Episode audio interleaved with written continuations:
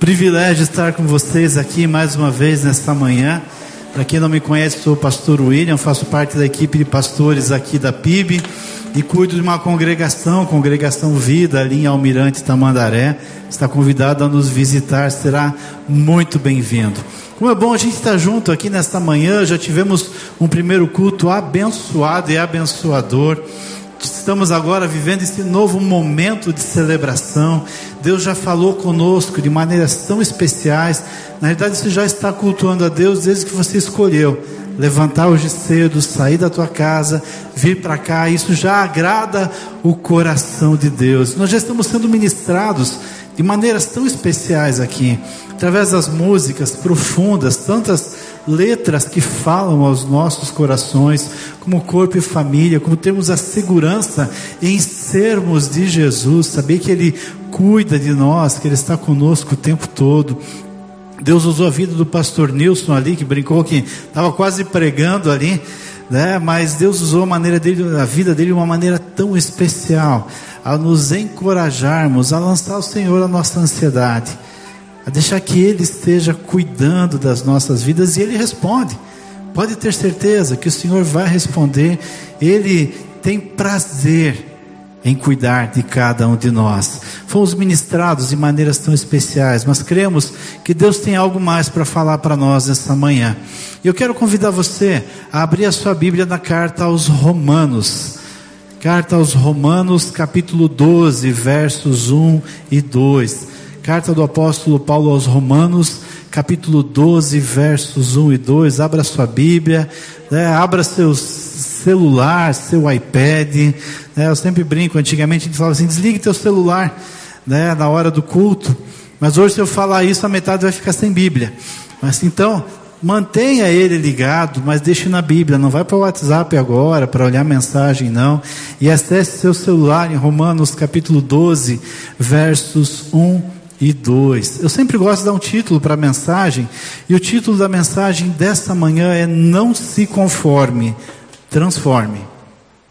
Não se conforme, transforme. O texto diz o seguinte, você pode acompanhar também pelo telão, vai estar à tua disposição ali. Diz: Portanto, irmãos, rogo pelas misericórdias de Deus, que se ofereçam em sacrifício vivo, santo e agradável a Deus. Este é o culto racional de vocês. Não se amoldem ao padrão deste mundo, mas transformem-se pela renovação da sua mente, para que sejam capazes de experimentar e comprovar a boa, agradável e perfeita vontade de Deus. Vamos orar mais uma vez? Pai, obrigado a Deus, porque estamos reunidos aqui nesta manhã para adorar ao Senhor, para louvar ao Senhor, reconhecendo que só o Senhor é Deus. Obrigado pelas maneiras tão especiais que o Senhor já falou aos nossos corações nesta manhã. Mas cremos que o Senhor tem algo mais para falar para nós através da tua palavra, através desse texto. E queremos pedir em nome de Jesus que teu Espírito fale aos nossos corações, que estejamos não só de ouvidos, mas de corações abertos para recebermos e atendermos a voz do Senhor aos nossos corações. Em nome de Jesus. Amém.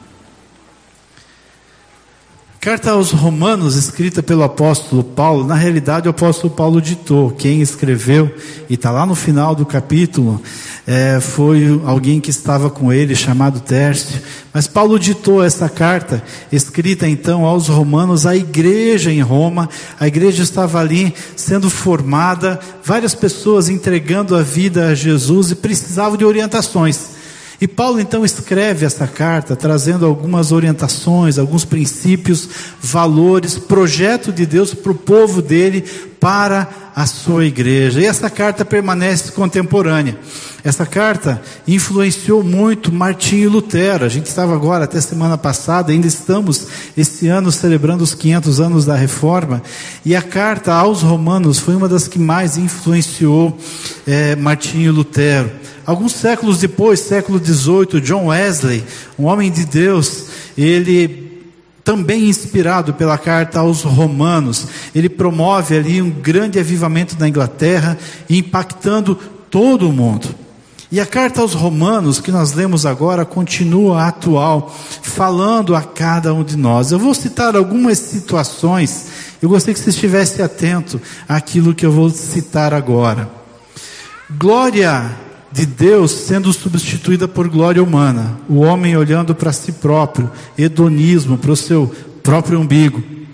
Adorando imagens e amuletos da sorte e tantas outras coisas por aí que são oferecidas, desonras de pais, desonras aos pais e desonra aos líderes, aos professores, aos mestres, falta de amor à família, paixão, paixões e sexualidade inflamada e alterada.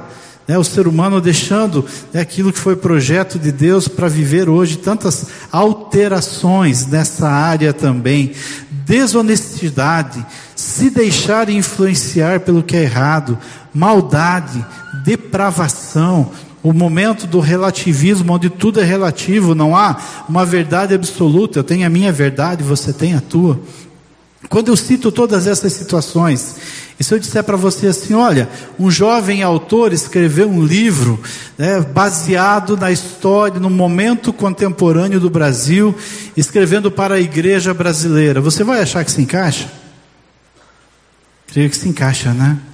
Eu creio que tem tudo a ver com aquilo que nós estamos vivendo hoje dentro da realidade brasileira. Mas sabe que todos esses temas que eu coloquei para vocês aqui está na carta aos Romanos. O apóstolo Paulo escrevendo, ele escreveu mais ou menos no ano 60, provavelmente 57 depois de Cristo, ou seja, há quase dois mil anos. Ele escreve sobre essas situações que aconteciam e a igreja é inserida nesse meio. Então, quando a gente vê e quando nós lemos essa, essa carta, nós podemos perceber que o ser humano, por mais que fale em evolução, em tecnologia, em avanço na comunicação, ele é o mesmo. Porque os mesmos problemas que aconteciam dois mil anos atrás continuam acontecendo hoje no meio da sociedade. Porque o ser humano continua impregnado pelo pecado. Porque a sociedade continua buscando invenções, esquecendo de buscar o verdadeiro Deus.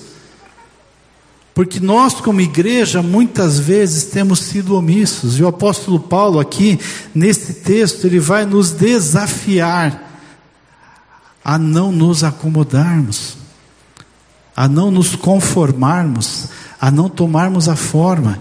E ele vai nos trazer algumas orientações, princípios e valores para que nós tomemos a nossa posição, para que nós nos posicionemos, para que nós não nos acomodemos. Eu quero compartilhar algumas lições com vocês aqui nesta manhã.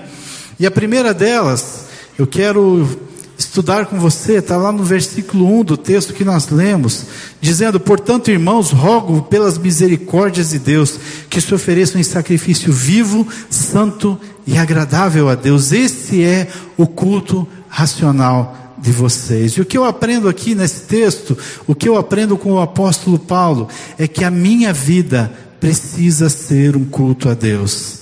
A minha vida deve ser um culto a Deus. A gente está tão acostumado a falar vamos ao culto e vir no domingo aqui você está realmente participando de um culto. Mas ele não pode acontecer só no domingo. Ele não pode acontecer só na quarta-feira, quando você vai numa célula ou quando você participa de uma outra reunião. Porque a nossa vida precisa ser um culto a Deus. Eu não sabia da da divulgação do livro, o pastor Nilson também não sabia até antes do primeiro culto aquilo que eu iria pregar. E o livro é Festeje Jesus, mas liberte Barrabás.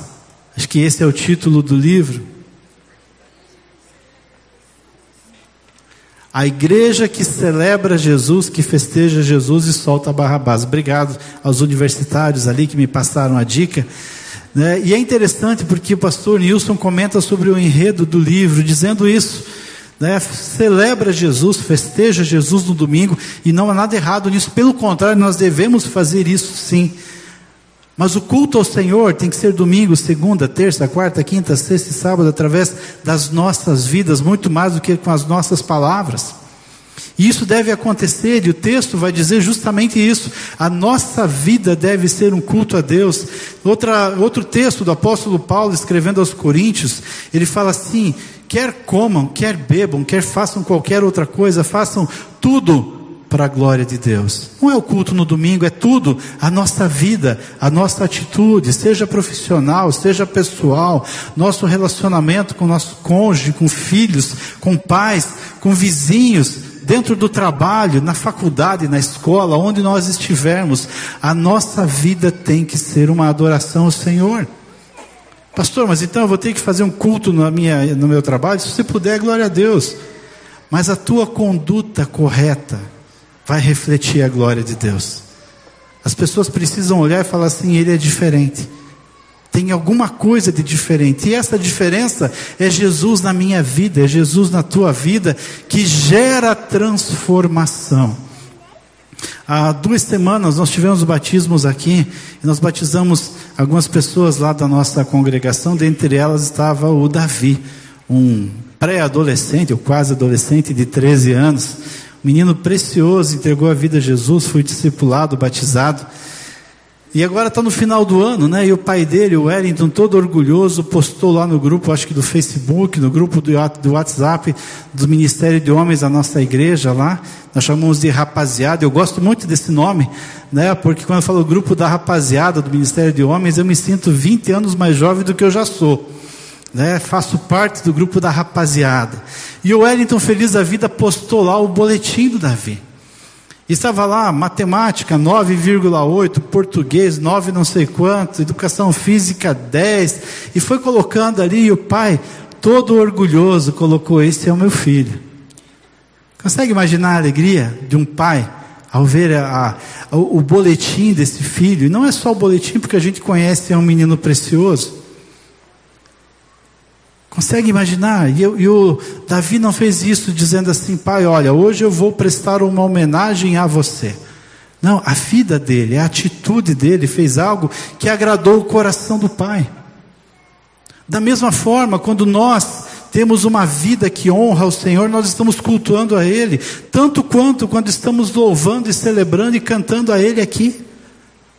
A nossa vida tem que fazer isso. Quando Jesus sai do Rio Jordão, onde foi batizado, vem uma voz do céu, onde o próprio Pai fala assim: Esse é meu filho amado, nele eu tenho prazer, nele eu me comprazo, ele me dá alegria. E eu creio que o desejo de Deus é de dizer essa frase quando ele se refere a cada um de nós. Olhar para o Johan e a Edith e falar assim: Esses são meus filhos amados que me trazem alegria. Olhar para o irmão André né? E, a, e a irmã Eunice dizer: Esses são meus filhos amados que me dão alegria. Né? Olhar para cada um de nós aqui e falar assim: Esses são meus filhos amados que me dão alegria. E quando nós geramos esse sentimento no coração de Deus, pela nossa vida, pelas nossas atitudes, nós estamos cultuando ao Senhor. Na segunda, na terça, na quarta, em todos os momentos, em tudo. Irmãos, a Bíblia diz que é em tudo, em toda a nossa maneira de viver, tudo para a glória de Deus. E se eu for jogar futebol? Também. E talvez para o homem, eu acho que o grande desafio, acho que hoje para a mulher também, é cultuar a Deus no futebol, dando um bom testemunho.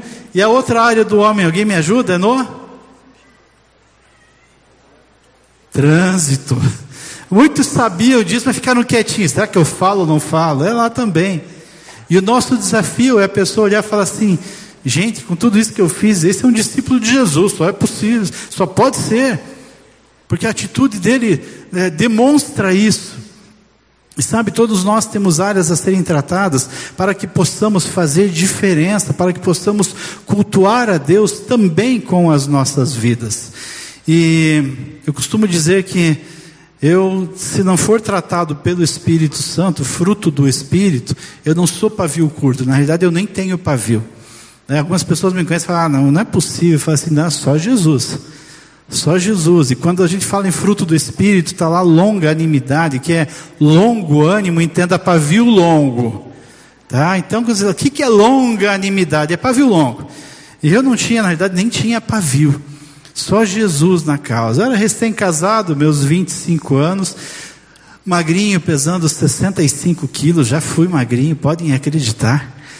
Né? Recém-casado, e eu acreditava que eu jogava bem futebol. Alguns falavam, eu de vez em quando fazia um gol ou outro, eu achava que era verdade, eu me achava bom de bola. Agora imagina alguém jogando futebol, se achando bom de bola e sem pavio. Olha o desafio para eu adorar a Jesus, para minha vida ser um culto ao Senhor dentro da quadra de futebol. Eu gostava muito de futebol, eu ainda gosto, né? continuo me esforçando. Hoje eu descobri que eu não sei, mas na época eu achava que eu sabia jogar futebol. E eu estava sempre lá, e nós tínhamos alguns, é, algumas partidas, e eu convidava a Silmara, a gente tinha um ano de casado isso.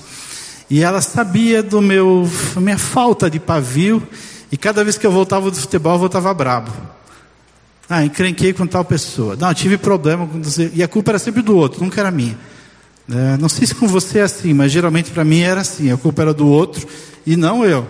Eu era vítima da situação. E eu chegava brabo porque tinha brigado, porque tinha encrencado com alguém, discípulo de Jesus, cultuando a Deus, mas nessa área precisava ser tratada ainda. E aí nós tínhamos uns campeonatos de futebol Antigamente, o pessoal aqui vai, mais antigo vai saber, tínhamos as jubas, jubepar, juba isso, juba aquilo, e tinha jubacap. Tem alguns fazendo assim com a cabeça, tem gente desse tempo aí. Nós tínhamos uns campeonatos entre as igrejas. Benção. Você não faz ideia do que era isso, né? Ali Jesus tinha que se manifestar mesmo. E nós estávamos, eu fazia parte, fazíamos parte de uma outra igreja, eu fui, estávamos já na, na semifinal.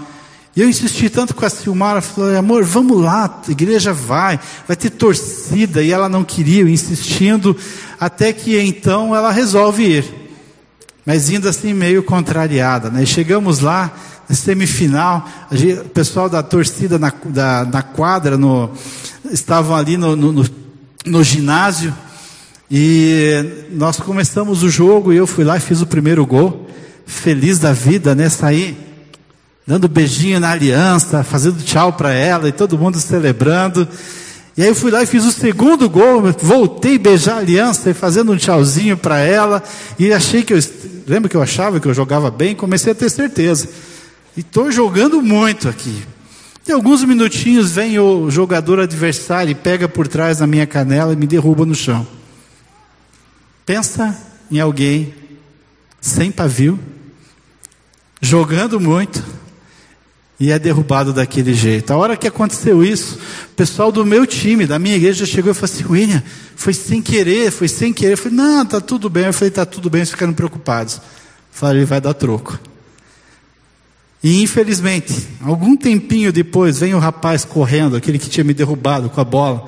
E eu fiz um cálculo de física, tempo, velocidade, né, minha força e a hora que ele estava passando ali, eu vim, ele é bem maior que eu, mas eu estava estático e ele em movimento. E eu só dei com o ombro e joguei ele no alambrado. Você consegue imaginar a alegria dele? E eu fiz isso com toda a força. E aí já saí, deixei entrar a turma. Sempre tem aquela turma do deixa disso que vem no meio ali. E eu lembro que são duas igrejas jogando bola. Irmãos, né? Todo mundo na unção. É, e eu falava, venha, e ele falava, venha você, e ficava aqui e ali, e os dois discutindo, e o juiz com o cartão esperando para expulsar os dois. E a gente naquele bate-boca, de repente eu lembrei de quem na arquibancada? A Silmara estava lá. Está ali agora, bem quietinha no canto ali. Ainda bem que hoje a arquibancada é outra, graças a Deus. E ela estava lá olhando. A hora que eu olhei para ela, ela olhou para mim ela nem lembra desse olhar, mas para mim parecia o olhar de Jesus para Pedro quando negou assim, dizendo assim: Puxa, eu falei para você. Eu abaixei a cabeça, saí dali chateado e o juiz deu o vermelho, fui para o vestiário, tomei meu banho, entrei no carro. Sabe quando a criança faz alguma coisa errada e fica esperando? Falei, agora vem. E a Silmara não falou nada.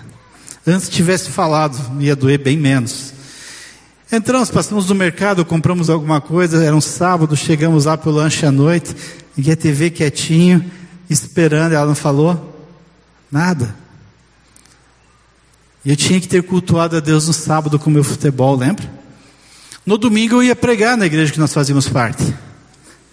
Consegue imaginar alguém que cultuou a Deus no sábado, libertou Barrabás do sábado, vai festejar Jesus no domingo. Fui eu. Pus meu uniforme de crente, né? coloquei minha, meu, meu traje, preparei a mensagem, fui coração arrebentado, mas eu tinha sido chamado. E aí teve toda a primeira parte do culto, eu subi para pregar. A hora que eu me ajeitei assim que eu fui pregar, vocês conseguem imaginar quem está entrando pelo corredor? Ele mesmo. Esse mesmo que vocês pensaram. Eu falei, ah, não, Jesus está de brincadeira comigo, né? Justamente ele.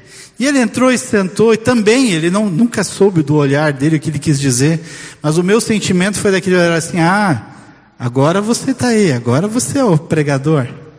Ontem me pregou no alambrado, hoje você vai pregar aqui. Foi mais ou menos esse o, o sentimento que eu tive no olhar dele. Gente, eu gosto de falar bastante. E eu pensei, puxa, vou ter que pregar agora. As minhas mensagens sempre são longas. Aqui não, porque tem um cronômetro aqui.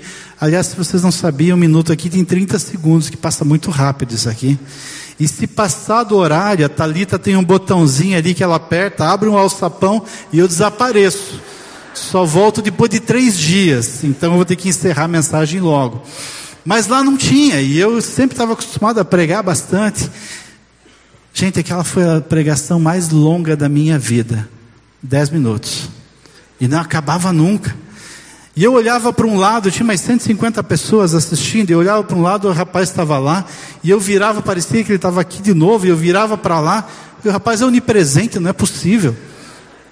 Como é que pode isso? E o coração apertado, terminei a mensagem com muito esforço. E a hora que eu terminei, fui lá procurar, ele tinha ido embora. E aí? Tentei ligar na semana seguinte para saber, tentar achar o rapaz na igreja. Descobri que o rapaz estava frequentando a igreja, ainda começando a ir lá. Não achei o rapaz, o meu coração arrebentado. E aí eu fui conversar com a Silmara. E quando eu cheguei em casa, ela falou assim: amor, eu tentei falar várias vezes. Você não ouviu, eu fui para Deus. Deixei Deus falar com você. E, gente, aquilo arrebentou meu coração, porque eu entendi que não adiantava eu cultuar o Senhor no domingo, eu pregar no domingo, eu celebrar no domingo, e também cultuar o Senhor em outras áreas da minha vida que já tinham sido tratadas, mas quando chegar na quadra de futebol, eu não cultuar o Senhor. E aí eu fiz um propósito com Deus, falei, Deus, se for para te envergonhar, se for para não cultuar o Senhor, eu nunca mais jogo futebol. Fiquei quatro anos sem pisar num campo de futebol, numa quadra. Voltei depois e graças a Deus o Senhor tinha tratado. E aí eu aprendi que o futebol também é para cultuar a Deus e é para esfriar a cabeça não para esquentar. Esses dias eu comentei isso com os homens lá da igreja e sempre tem um comediante nesse meio, falou, pastor, Deus ouviu a sua oração, né? Por quê? O pastor falou que não queria nunca mais jogar e o pastor nunca mais jogou nada mesmo, né? dá para perceber. Mas estou lá, em nome de Jesus, continuo brincando, me divertindo com o pessoal. Mas Deus é tão maravilhoso e transforma de uma maneira tão grande que depois nós começamos uma célula com o pessoal aqui da igreja, né, da, da nossa, já tínhamos vindo para cá. E com o pessoal da célula, nós convidávamos pessoas para virem jogar conosco. O pessoal não vinha no culto, não queria ir na célula, mas ia no futebol. E foi tão maravilhoso ver pessoas entregando a vida a Jesus porque foram no futebol. E olharam lá e falaram assim: vocês são diferentes. Como é que se joga no futebol e trazem alegria, sai todo mundo sorrindo e abraçando um ao outro? E tivemos várias situações, entre elas tivemos o Anderson, que foi convidado, insistido, e ele aceitou, jogou futebol, foi impactado lá, veio para a nossa célula, na célula ele se converteu, e a gente teve o privilégio de batizar o Anderson aqui. Hoje ele é casado, membro aqui da PIB, até algum tempo estava liderando célula aqui. A esposa dele é intérprete do Libras aqui, fruto do futebol. Consegue entender o cultuar a Deus em toda a sua maneira de viver? E aí vai no trabalho, e você pode aplicar em qualquer área da sua vida. A minha era essa, porque o Senhor precisava, e ainda tem algumas outras que Ele precisa, bem menos do que no passado, mas ainda tem. Mas a nossa vida tem que ser um culto a Deus muito além do domingo. O domingo tem que ser um reflexo daquilo que nós vivemos de segunda a sábado. E no domingo a gente vem aqui para celebrar aquilo que Deus fez através de nós. Apesar de nós, não é por nós, apesar de nós, Ele nos usou. E nós reunimos aqui, nos reunimos para celebrar ao Senhor, para adorar ao Senhor aquilo que nós temos vivido em nossas vidas. Minha vida deve ser um culto a Deus. Segunda lição que eu aprendo nesse texto, está lá no verso 2, onde o apóstolo Paulo vai dizer: Não se amoldem. Talvez na tua versão esteja: Não se conformem ao padrão desse mundo, mas transformem-se pela renovação da sua mente, para que sejam capazes de experimentar e comprovar a boa, agradável e perfeita vontade de Deus. Quando o apóstolo Paulo fala não se conformar, é não tomar a forma. Se na tua versão é não se amoldar, é o mesmo princípio, é não tomar o molde dos padrões desse mundo, mas transformar pela renovação da nossa mente. A gente tem vivido um tempo, né, não é só hoje, na realidade o ser humano tem essa característica de fazer o que os outros estão fazendo. É, o brasileiro em especial tem uma fila, ele entra na fila não sabe nem porquê. Tem fila, eu vou junto, né? Ah, ele está fazendo, eu estou fazendo também. É interessante que se a moda é uma calça larga, está todo mundo usando. Depois passa para uma calça justa, calça larga está fora. Mas até ano passado ela funcionava, todo mundo estava usando. Não, mas agora todo mundo está usando outra. É interessante que é, antigamente a gente usava uma calça e ela rasgava, a mãe dava uma ajeitadinha ali, daí não dava mais jeito e ia fora. Hoje a moda é comprar calça rasgada. E mais do que isso, a calça rasgada é mais caro. Então compra inteira e rasga, fica mais barato. É, antigamente, eu lembro, eu tinha um par de tênis, tive, tive o quichute, né? Alguns lembram disso. Né? Tem gente jovem que nem sabe o que é isso, mas eu tive, né? E a gente usava a semana inteira, e chegava no final de semana, a mãe falava assim: lave e deixe limpinho para domingo, para segunda-feira você ir para a escola. Esses dias a gente saiu e passamos uma vitrine e estavam vendendo um tênis que imita um tênis sujo. E é mais caro. E não é possível. Então compra o tênis limpo, sujo e você economiza. Mas porque ah, está todo mundo usando. Mas sabe, isso são algumas coisas é, efêmeras, algumas coisas que não têm tanta profundidade. Mas o grande problema é quando nós deixamos os princípios e valores do Senhor de lado e passamos a aceitar outros princípios e valores porque todo mundo está fazendo. E não é porque todo mundo está fazendo errado que o certo deixou de ser certo. Não é porque está todo mundo indo por esse caminho que é fora da vontade de Deus que eu tenho que abrir mão, mas o que, que os outros vão pensar? Não, é Senhor, o que, que o Senhor vai pensar? Não se amoldem, não se amoldem, não se conformem. A grande questão está na alteração dos princípios e valores. Nós não podemos negociar nossos princípios. O Senhor deu um direcionamento, a palavra dele é a bússola que nos orienta. Mas o mundo está alterado em tantas inversões, tantas coisas fora da vontade de Deus, e nós silenciamos, e mais do que isso, Além de nos omitirmos, vamos estar todo mundo fazendo, não tem problema nenhum. E não é porque o errado está sendo feito por todos que eu tenho que fazer. Eu tenho que fazer aquilo que é projeto do Senhor para a minha vida, porque o texto diz que a vontade do Senhor é boa, é agradável e perfeita. Não podemos quebrar nossos princípios e valores. Pastor Tércio, com quem eu tive o privilégio de pastorear na Monte Serra, Igreja Batista Monte Serra, lá em Porto Alegre, tem uma frase que ficou marcada para mim. Ele diz assim: Olha, quando quebramos um princípio, o princípio nos quebra logo mais à frente.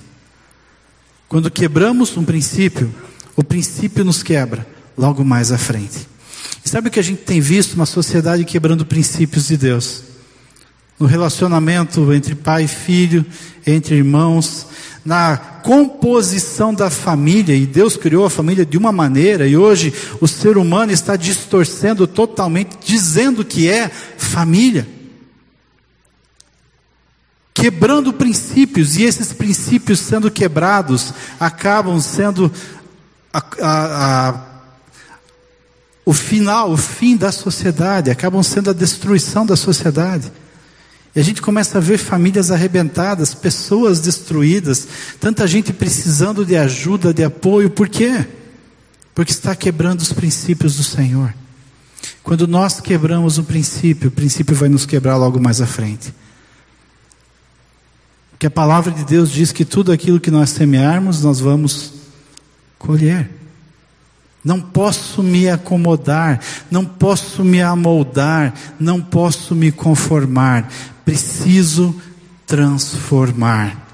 Não se conforme, transforme. E isso tem que ser algo constante em minha vida. E a terceira lição que eu quero compartilhar com você nessa manhã é que essa transformação tem que ser prática e constante. É interessante que o apóstolo Paulo diz assim: para que vocês possam experimentar e comprovar a perfeita, agradável e boa vontade de Deus. Preciso comprovar, falar: olha, realmente eu tenho vivido e isso tem feito diferença na minha vida.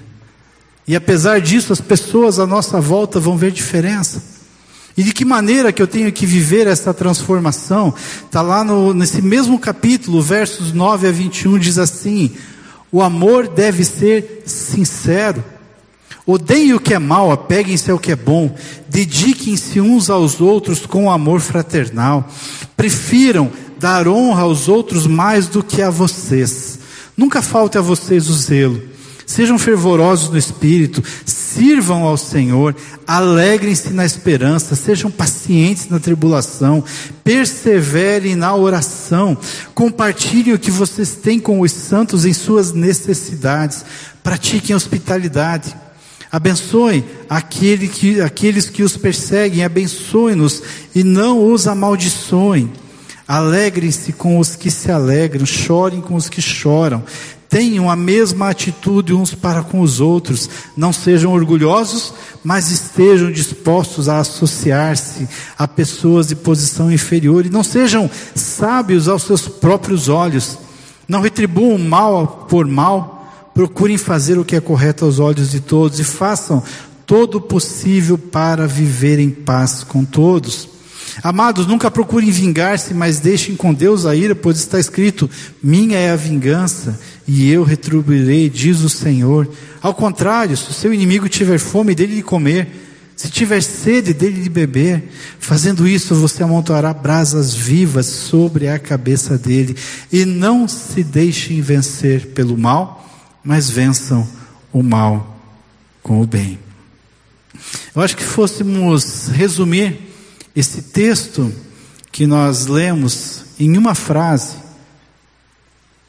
poderíamos dizer assim: sejam parecidos com Jesus. Creio que o apóstolo Paulo pode resumir, ou poderia resumir essa frase assim: sejam parecidos com Jesus.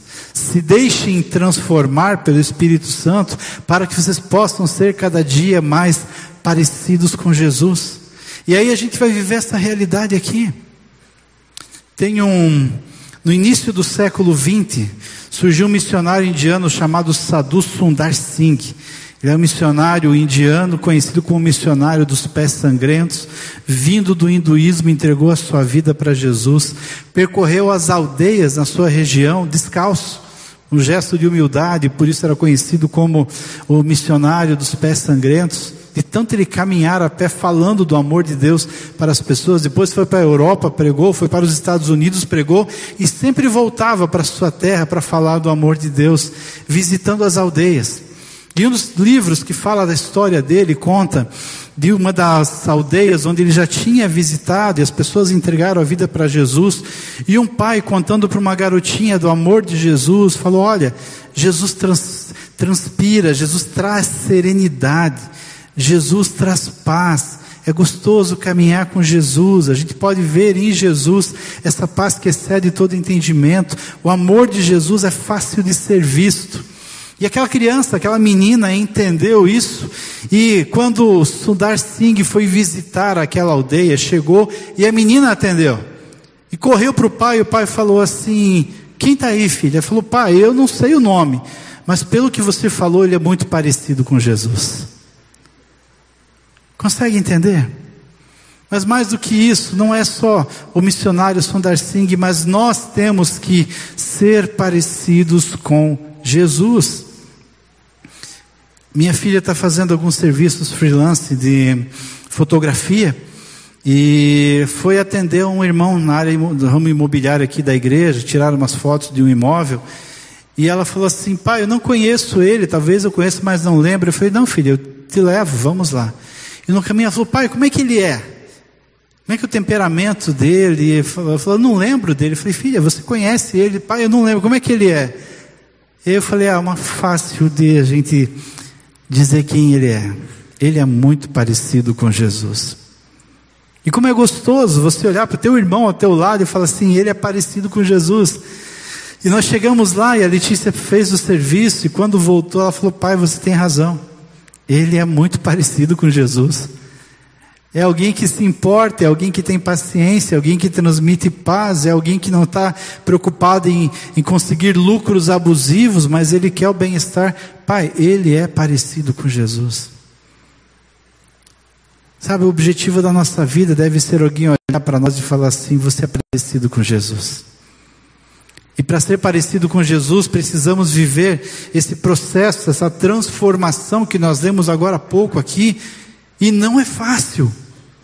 Mas isso só vai acontecer quando eu falar, Senhor, Senhor é Senhor da minha vida, que o teu Espírito me transforme e me deixar lapidar dia a dia me deixar transformar em áreas que ainda não foram transformadas. E é um processo constante. Na carta aos Filipenses, capítulo 1, verso 6, o apóstolo Paulo vai dizer assim: Olha, eu estou certo que aquele que começou a boa obra em vocês há de concluir até o dia de Cristo Jesus. Isso significa que enquanto eu estiver aqui, ou até eu ir para Jesus, ou até Jesus voltar, eu estou em obras, eu estou sendo lapidado. Eu estou vivendo processo a processo. Quanto tempo leva isso? Depende da minha escolha, da minha decisão em me deixar lapidar pelo Senhor.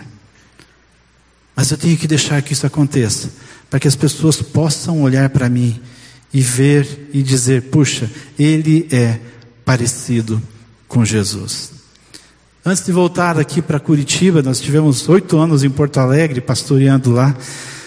E eu fazia os atendimentos no gabinete e tinha uma, uma psicóloga que quando tinha alguma situação espiritual, era cristã, ela ligava e falava assim, pastor, estou mandando para você porque eu entendi que é espiritual, meus recursos acadêmicos de conhecimento já foram, eu entendi que é espiritual, estou mandando para você, e ela mandou um rapaz para mim, seus trinta e tantos anos, extremamente inteligente, que ia elevadíssimo, autodidata, expert na área de informática, de sistemas, de softwares, aquilo que você imaginar.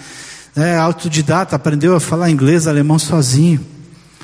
E depressivo, alguém que é, tentou suicídio quatro vezes, aos oito anos de idade tinha feito o primeiro pacto com o diabo, era fazia parte de uma seita oriental, e foi mandado para lá. Eu falei: tá bom.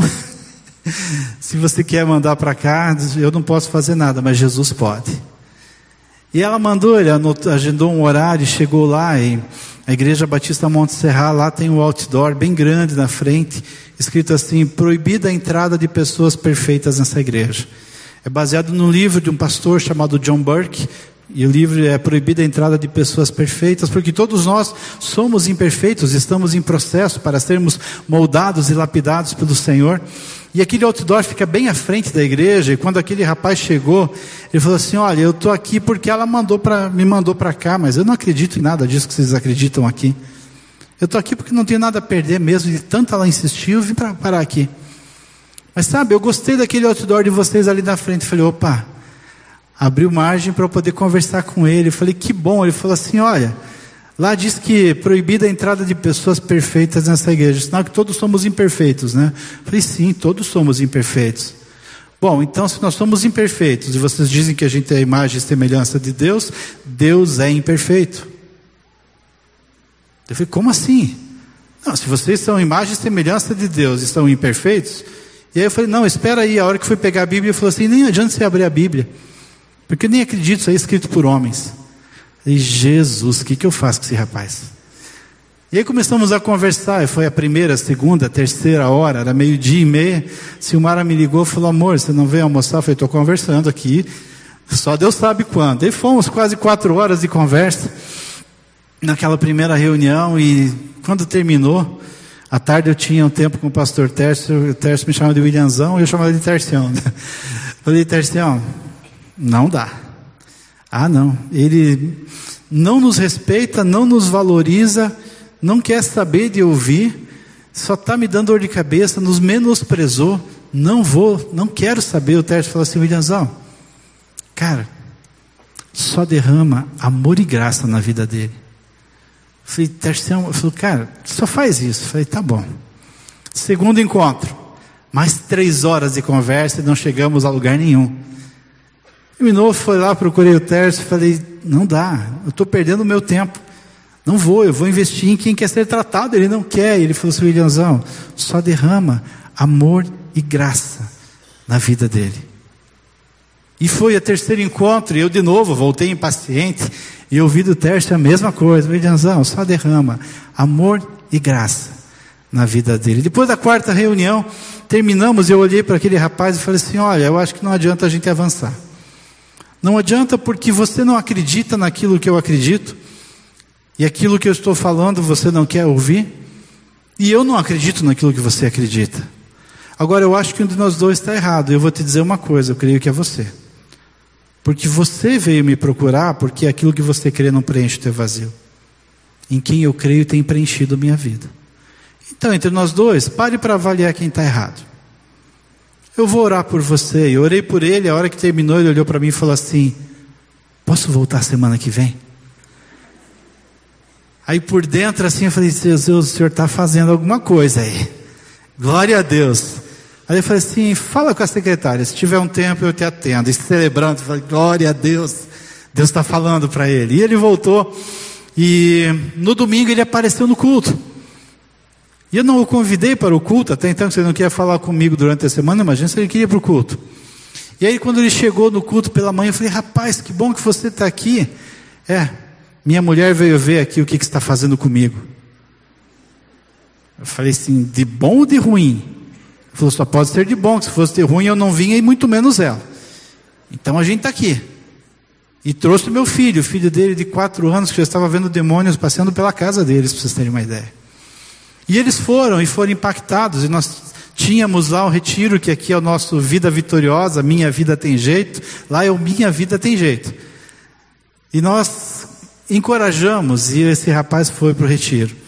E chegando lá, ele foi liberto de todos os pactos, de tudo aquilo que estava amarrando a vida dele. E o Senhor o libertou e ele entregou a vida para Jesus e teve a vida transformada de tal maneira que a esposa foi alcançada e entregou a vida para Jesus e foi transformada de tal maneira que o filhinho dele foi tratado e nem de psicólogo precisava mais. O Senhor mudou a história dele. E aí eu lembrava, sempre lembrei, vou lembrar sempre da, da frase do Tércio: só derrama amor e graça. Quando nós nos deixamos moldar pelo Senhor, por mais que haja perseguição, por mais que haja injustiça, por mais que as pessoas nos tratem mal, o nosso papel é derramar amor e graça. Mas eu só vou conseguir fazer isso se eu escolher ser parecido com Jesus. Isso só vai acontecer se eu entender que a minha vida tem que ser o culto. Isso só vai acontecer se eu me deixar transformar pelo Espírito e não me amoldar por tudo aquilo que a sociedade está impregnando. E quando eu fizer isso, eu vou conseguir derramar amor e graça. E a minha vida, a sua vida, a nossa vida, esse culto ao Senhor, esse culto ambulante, vai transformar aqueles que estão à nossa volta. Eu vou concluir com uma frase atribuída a Martin Luther King, que ele diz o seguinte: Pastor Martin Luther King, ele fala assim: O que me preocupa não é o grito dos maus, é o silêncio dos bons. O que me preocupa não é o grito dos maus, é o silêncio dos bons. Sabe o que acontece quando nós nos omitimos? Aquilo que é errado se sobressai. Mas o nosso nossa atitude deve ser a mesma dos discípulos de Jesus quando foram confrontados e foram pressionados a silenciar. Ele falou assim: Nós não podemos deixar de falar aquilo que temos visto e ouvido. Não posso me conformar, não posso me amoldar. Preciso transformar pela renovação da minha mente. Preciso transformar pela minha atitude, pela minha conduta de vida, que seja uma vida que cultue a Deus em todos os momentos e em todas as situações, e que seja uma vida que não se conforma, mas transforma, e que experimenta a boa, agradável e perfeita vontade de Deus, e a partir daí consegue derramar amor e graça para aqueles que estão à nossa volta. Nesta manhã eu quero orar com você. Eu quero orar com você que foi impactado pela palavra de Deus, não é a minha palavra, não é a palavra de uma igreja, é a palavra do Senhor. E talvez, assim como eu, você tenha sido impactado e o Senhor falou ao teu coração nesta manhã que existem áreas da sua vida que precisam ser tratadas. Áreas da sua vida onde você ainda não está cultuando ao Senhor. E eu não preciso saber qual é a área, eu preciso saber que o Senhor pode mudar a tua história. Eu não preciso saber qual é a área que você ainda não está cultuando a Deus através dela. Pode ser profissional, pessoal, conjugal, relacional. Eu não sei. Mas o Senhor falou: olha, é tempo de você me cultuar através dessa área da sua vida. Eu quero orar com você que entendeu que não pode se omitir. Quero orar com você que entendeu que, independente da situação, você precisa derramar amor e graça. E o restante o Espírito Santo vai fazer. E se o Espírito Santo falou seu coração em uma dessas áreas, sai do teu lugar agora, em nome de Jesus. Sai de onde você está e vem para frente. Vem porque eu quero orar pela tua vida. Amém. Amém. Pode vir lá da galeria, desce também, a gente espera. Nós queremos orar com vocês que entenderam que áreas da sua vida ainda não são um culto a Deus e precisa haver transformação.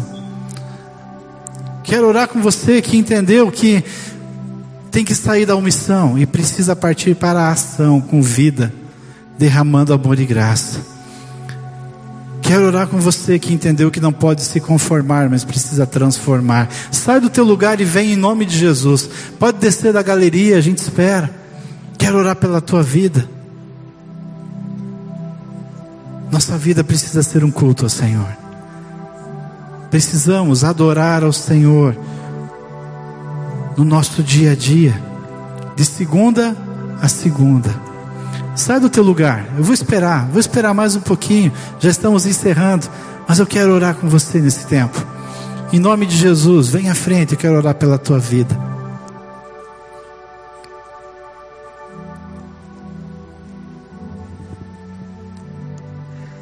Amém. Pode descer.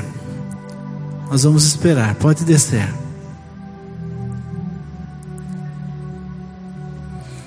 Quero dizer para vocês que o primeiro a fazer parte desse grupo aqui sou eu.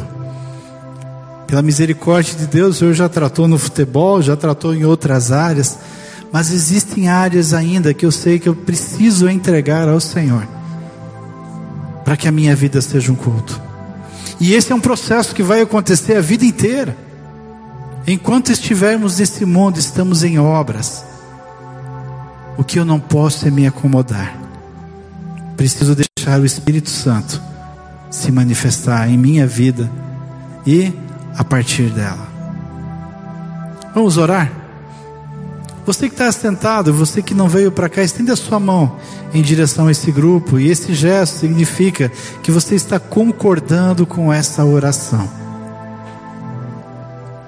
Pai, a começar em mim, ó Deus, nós estamos aqui com esse grupo dizendo que nós precisamos da ação do Teu Santo Espírito em nossas vidas. Existem áreas que ainda precisam ser lapidadas, precisamos ser moldados, ser tratados, para que possamos ter uma vida que seja um culto ao Senhor em todas as áreas, Pai. Eu não sei, ó Deus, quais são as áreas das pessoas que estão aqui em que precisam ser moldados, tratados, trabalhados, mas não importa, o que importa é que o Senhor sabe, e que o teu Espírito vai agir, ó Deus, porque o Senhor é poderoso para fazer muito mais abundantemente além do que tudo aquilo que nós pedimos e pensamos, conforme o teu poder que sobre nossas vidas em nós opera. Pai, em nome de Jesus, que nós não venhamos a nos omitir, que nós não venhamos a nos amoldar, Que nós não venhamos a nos conformar, mas que nos deixemos transformar pela ação do Teu Santo Espírito em nossas vidas. Para que a Tua boa, agradável e perfeita vontade se manifeste em nós e a partir de nós, Pai. Para que as pessoas possam ver o quanto vale a pena seguir a Jesus. Pai, que aquilo que eu não consegui expressar com palavras aqui seja completado pelo Teu Santo Espírito, porque a palavra não é minha, ela é do Senhor. E Deus, que ao sair dessa porta, na sequência do nosso domingo, e amanhã, e terça e quarta, que a nossa vida seja um culto de adoração, Senhor. E que quando nos reunirmos aqui, estejamos celebrando aquilo que o Senhor já fez em nós, a partir de nós, apesar de nós, porque não é, não é mérito nosso, é graça do Senhor.